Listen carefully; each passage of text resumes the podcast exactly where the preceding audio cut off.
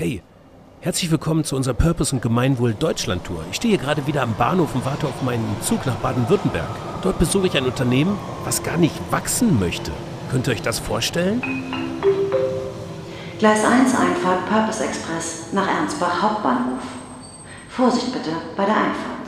So, dann gehen wir mal los. Kommt doch mit, hört's euch an, es wird spannend. Fabrik für immer. Der Podcast über eine regenerative Wirtschaft in Theorie und Praxis. Wir wünschen Ihnen viel Spaß und Sinn mit dieser Episode. Um. Oh, die Reise nach Baden-Württemberg fühlt sich an wie ein Jahresurlaub. Einmal quer durch die Republik von Dessau in Sachsen-Anhalt nach Ernstbach in Baden-Württemberg. Da hast du Zeit, übers Leben nachzudenken. Gut, gibt wahrlich Schlimmeres, gerade auch in diesen Zeiten. Und äh, die Aussicht auf mein Reiseziel frohlockt, würde ich sagen. Die Richard Henkel GmbH, ein 100-jähriger Familienbetrieb, geführt von einem Geschwisterpaar, Kai und Susanne Henkel. Zu Beginn gab es Jute als LKW-Plan, bis dann die Vorherrschaft von Plastik startete und den Markt für Abdeckungen und Planen einfach erobert hat. Und Richard Henkel machte sich an Liegestühlen. Das, was man halt so macht, wenn LKW-Planen nicht mehr funktionieren, oder? Ich darf gleich Susanne Henkel besuchen und sie fragen, wie sie das da so machen mit dem nicht wachsen wollen. Nicht wachsen wollen? Naja, das wollen die dann nicht als Unternehmen. Wachsen. Aber geht das überhaupt? Und warum wollen die das eigentlich nicht? Was das mit Purpose, mit Gemeinwohl, mit Resilienz und Krise zu tun hat, das erfahren wir jetzt in dieser Episode. Ich bin schon gespannt. Ich schmier mir noch eine Stulle und dann müssten wir eigentlich gleich endlich mal da sein, oder? In Kürze erreichen wir den Halt Ernstbach Hauptbahnhof. Siehst du, als wenn ich es nicht gewusst hätte. Raus mit uns, rein in die Episode. Viel Spaß und Sinn. Schönen guten Tag, Frau Henkel. Ich bin froh, dass ich bei Ihnen in Ernstbach endlich angekommen bin. Schönen guten Morgen. Wir sind schön, dass Sie hier sind. Meine Zugstrecke hat mich geführt von Dessau über die Lutherstadt Wittenberge, Leipzig, Erfurt, Bamberg, Nürnberg, Schwäbisch Hall. Ich bin ausgestiegen in Öhringen und dann auf Umwegen zu Ihnen noch nach Ernstbach gekommen. Ernstbach hat keinen eigenen Bahnhof. So, aber jetzt sind wir hier.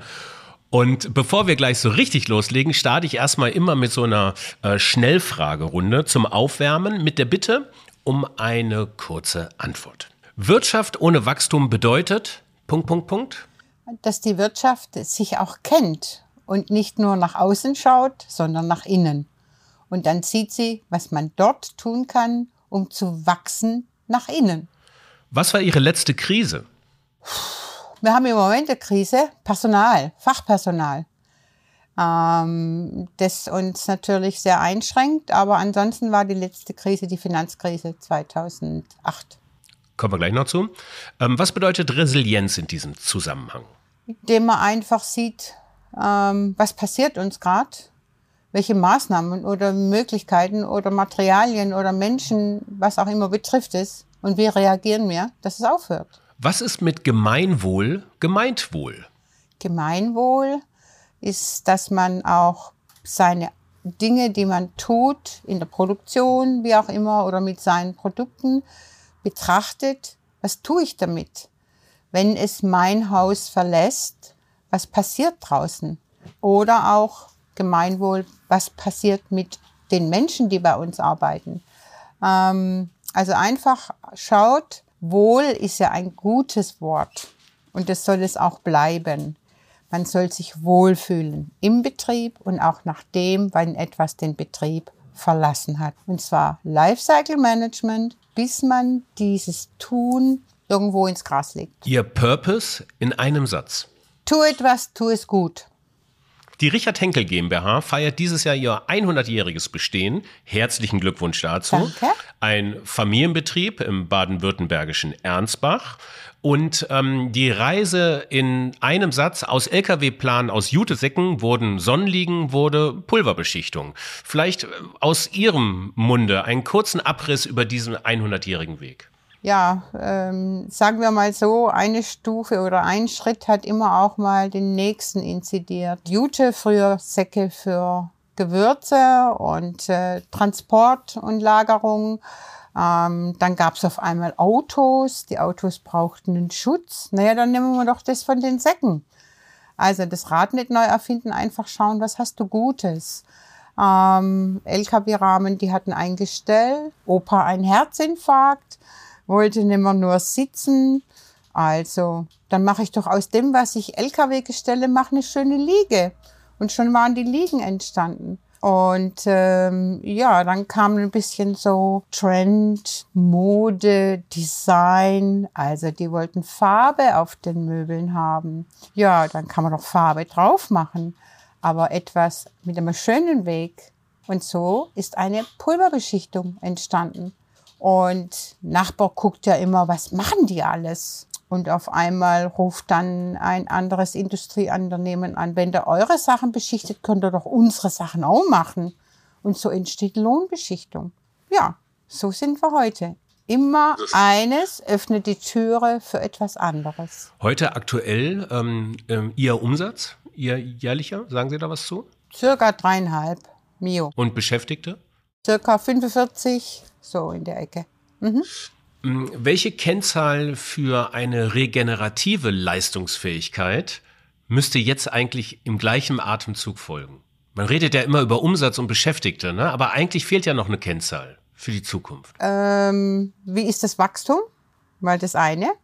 Äh, und wie sind die Erträge? In welchem Verhältnis stehen die? Sieht man dort einen Zusammenhang? Und ähm, dort müssen wir sagen, nö, Wachstum ist relativ stabil.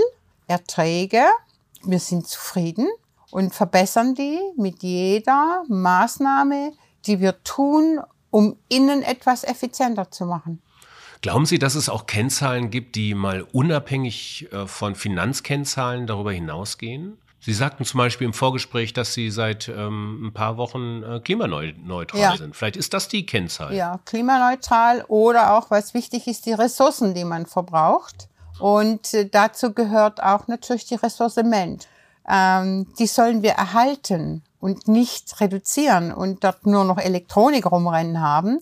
Aber es gibt Ressourcen, äh, Materiale, äh, Energie, Wärme und dies, dies als Zahl noch sehen und dann schauen, wie verändert sich das und wie hängt es unter Umständen dann mit der Zahl des Ertrages zusammen.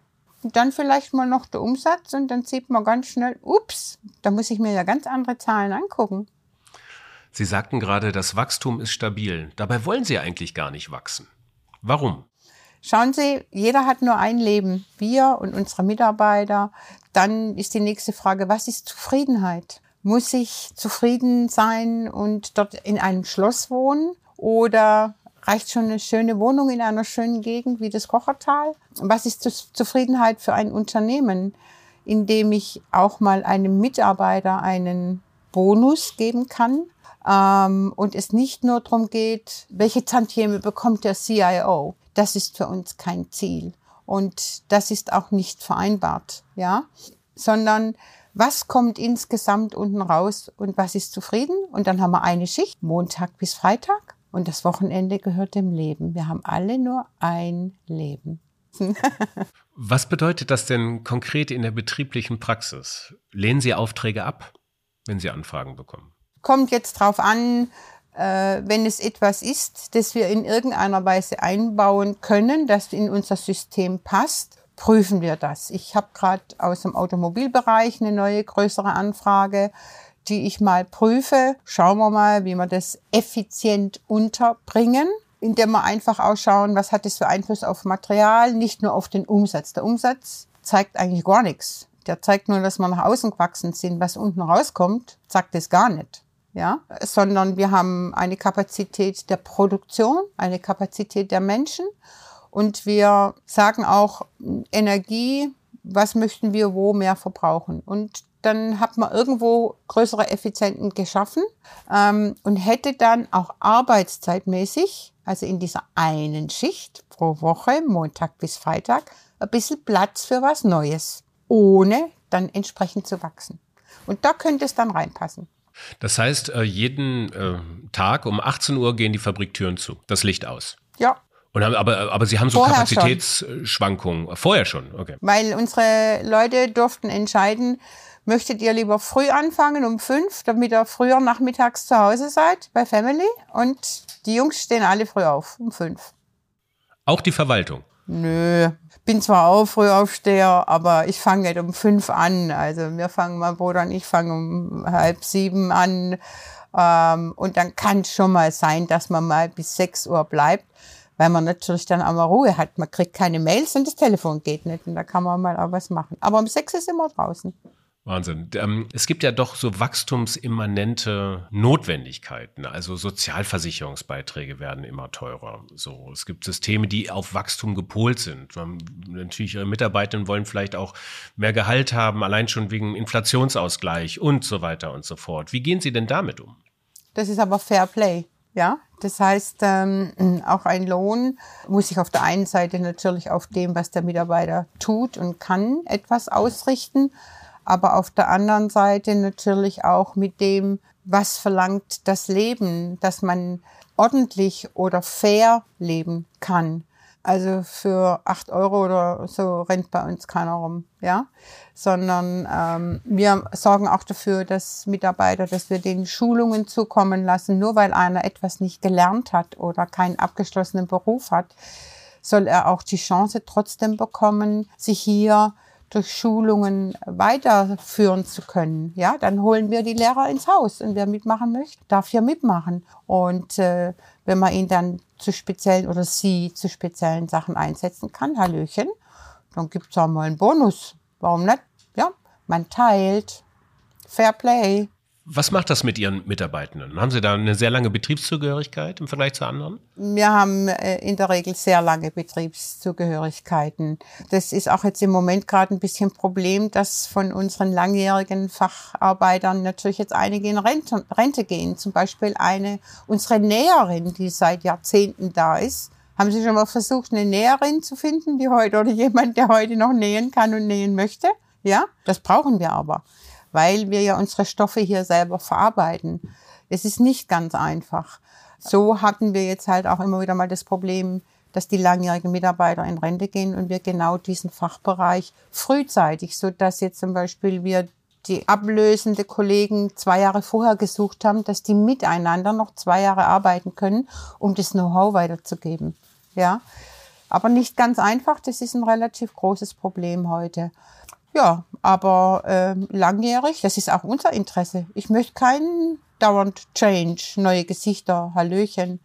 Nein, ich möchte wissen, ach, ähm, Emma oder Karl ist jetzt bei der Aufgabe, kann ich entspannen, brauche ich gar nicht runter. Ich kenne die so innen auswendig. Ich komme aber auch hin und sehe Emma oder Karl gucken gerade komisch und dann frage ich, was ist los? Hast du Probleme? Ja? Man tauscht sich aus, man kennt sich und dann kann man unter Umständen auch mal unterstützen wenn man fragt, wie geht's dir, was ist los? Es menschelt. Es menschelt. Wie ist das, wenn Sie so über Ihren ähm, Tellerrand ähm, jetzt in äh, Ernstbach hinausblicken, so mit anderen Unternehmerinnen sprechen, mit anderen Unternehmen? Begegnet Ihnen das auch? Ist das, ähm, kommt da, ist das also, ist das so eine Art familiäres Comeback an Purpose-Wirtschaften, was jetzt gerade kommt, oder, oder sind Sie da eher die Ausnahme?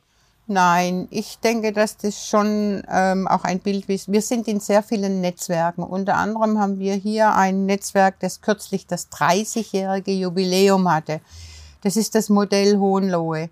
Das haben hier verschiedene Unternehmen vor 30 Jahren gegründet, weil wir einfach, ähm, hier sollte eine Sondermülldeponie eröffnet werden, die wollten wir nicht. Und dann haben wir gesagt, okay, machen wir uns zusammen. Wenn wir keinen Sondermüll haben, gibt es keine Deponie. Punkt Ende. Wir müssen nur was tun. Ja. So hat sich das gegründet, hat den ersten Energietisch in Deutschland gegründet vor, was weiß ich, Jahrzehnten. Und wir haben immer gemeinsam ausgetauscht, wo haben wir ein Problem, wie können wir es gemeinsam lösen. Da gibt es keine Geheimhaltung, das ist ein offener Austausch. Und wenn wir wieder irgendwas Witziges, Technisches anders gelöst haben, ähm, ja, dann geht man doch mit einem Lachen nach Hause und freut sich und bringt dem Betrieb einen verbesserten Ertrag, nicht Umsatzertrag. Würden Sie denn sagen, dass das Modell, in diesem Fall des Nicht-Wachsen-Wollens, ist natürlich jetzt ein bisschen auf die Spitze getrieben, völlig klar, ähm, äh, für alle Branchen und Unternehmen gültig ist? Ich meine, Sie sind ja sehr spezialisiert im Bereich äh, Sonnenliegen-Pulverbeschichtung. Das sind zwei Nischenmärkte im besten Sinne, die Sie bedienen. Nun gibt es andere, die auf Gedeih und Verderb zum Beispiel ähm, Masse machen müssen, um äh, eigentlich erstmal beispielsweise Handel, um in die Regale zu kommen als Lebensmittelhersteller oder ähm, ganz ausgeprägt in der Digitalwirtschaft, um also Thema Plattformökonomie. Also the winner takes it all. Es gibt einen Monopolisten oder maximal ein Oligopol, was quasi dann noch die Berechtigung hat zu existieren. Davor werden erstmal nur Verluste gemacht. Ähm, oder würde dieses Mindset, diese unternehmerische Herangehensweise, die sie haben, auch für alle Branchen möglich sein? Also ich denke, wir sind schon in einem Zeitalter und in einem Zustand unserer Erde, wo wir anfangen müssen, umzudenken, hinzuschauen. Ähm, was macht mein Tun, nicht nur jetzt mit meinem Produkt und meinem Betrieb, sondern was hat es für Folgen woanders?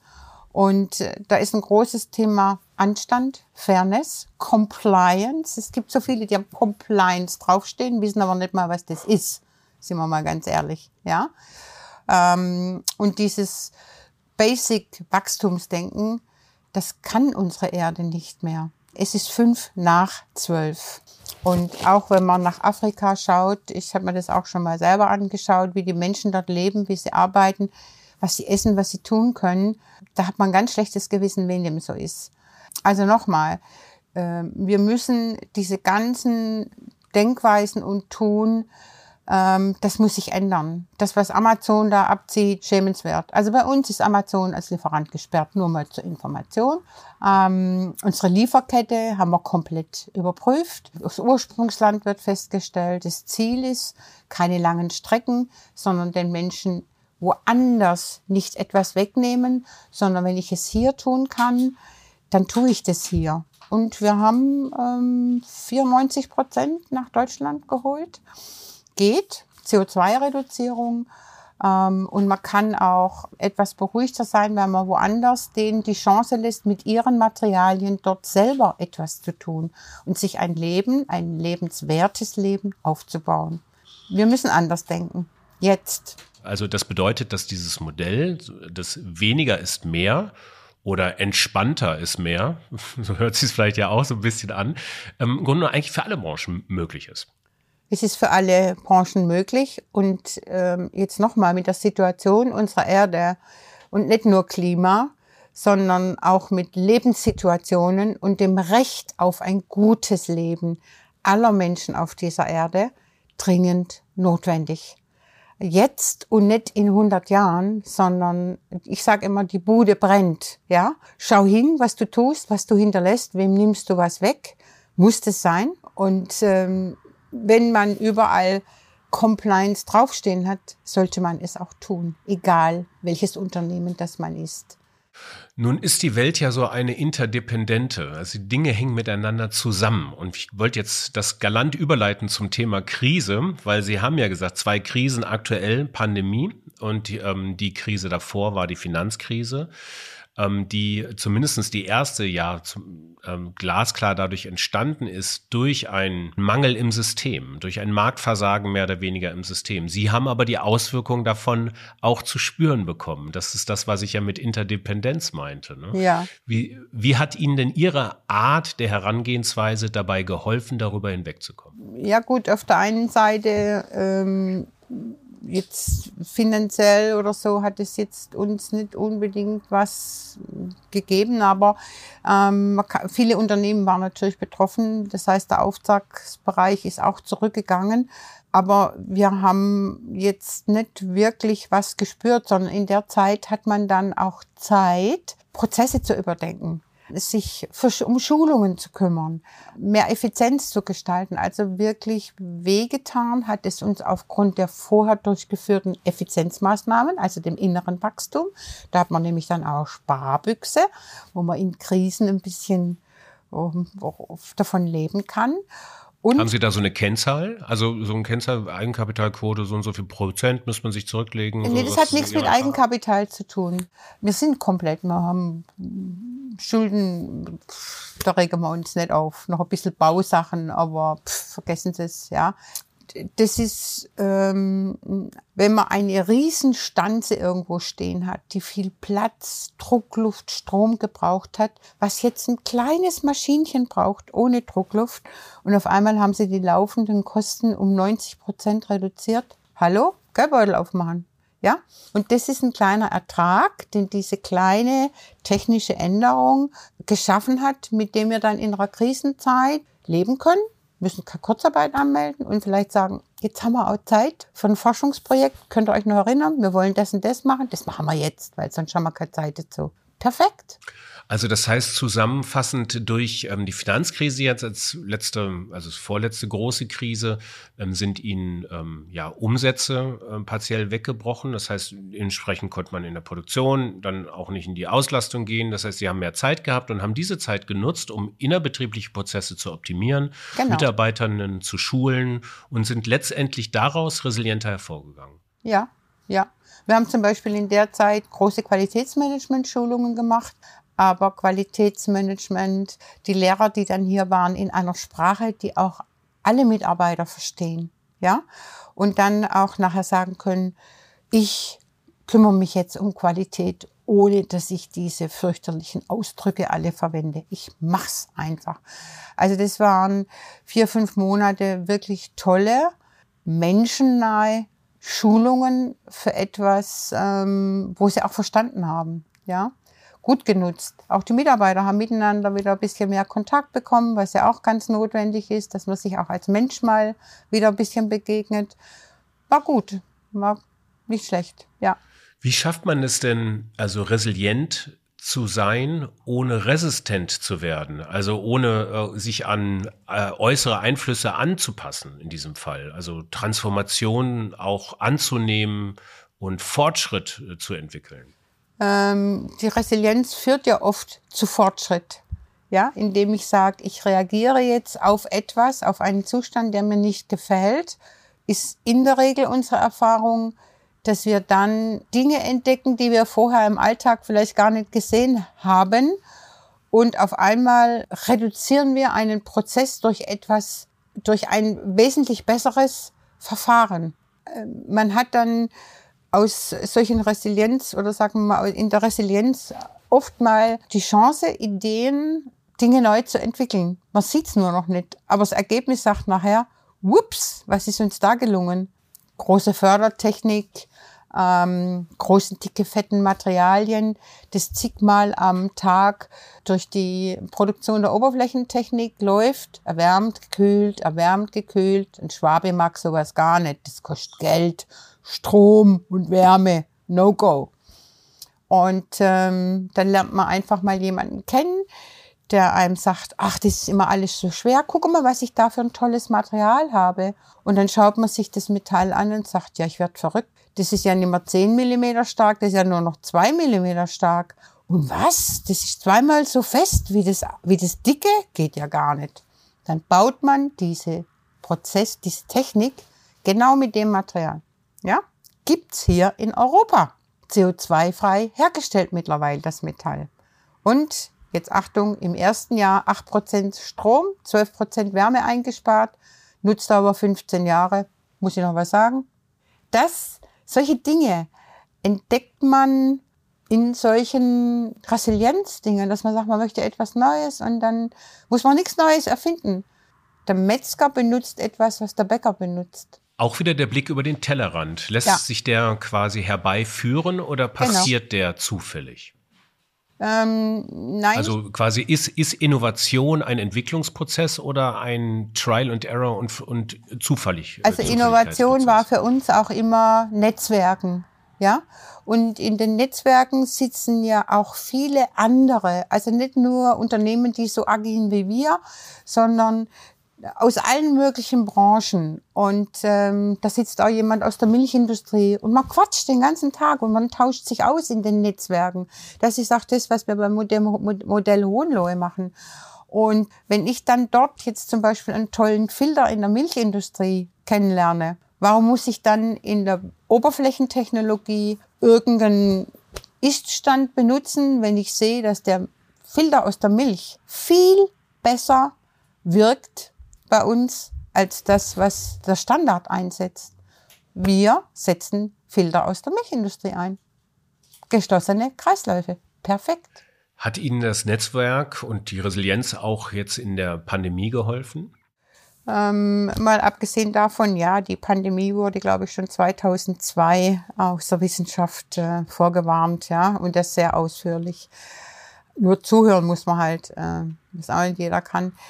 Ähm, dann hätte man vielleicht schon Prävention machen können. Vielleicht lernt man jetzt äh, daraus.